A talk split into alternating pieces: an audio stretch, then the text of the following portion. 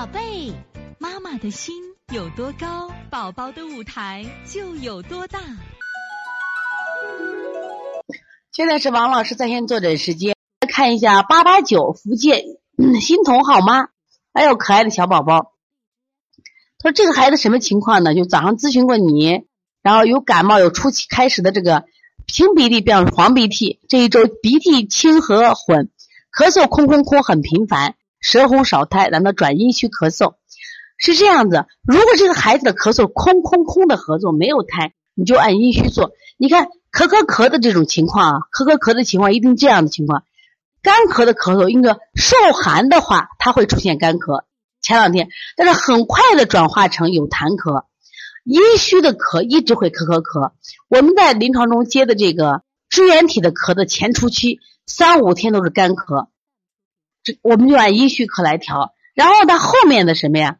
一生痰，有痰的话，我们再化痰来调。所以说你判断一下，但是阴虚咳你必须有条件呀，舌红少苔、手心热、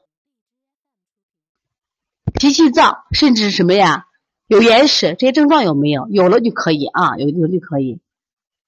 但是风寒的话，一般的话，它也会出现这种咳，它是。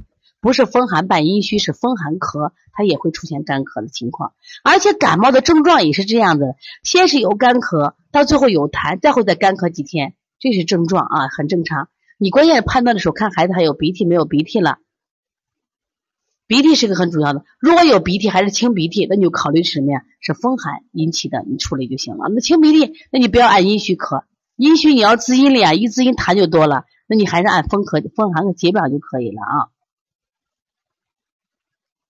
其实提到这个哮喘性支气管炎啊，就很多家长说是转变的。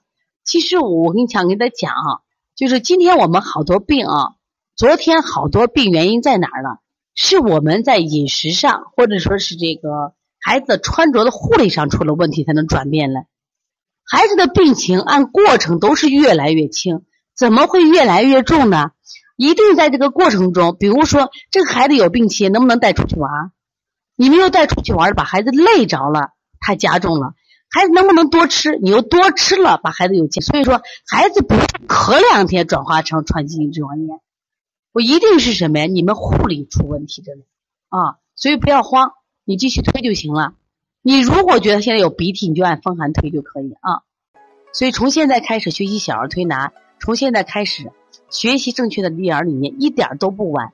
也希望我们今天听课的妈妈能把我们所有的知识，通过自己的学习，通过自己的分享，让更多的妈妈了解，走进邦尼康小儿推拿，走进邦尼康的课堂，让我们获得正确的育儿理念。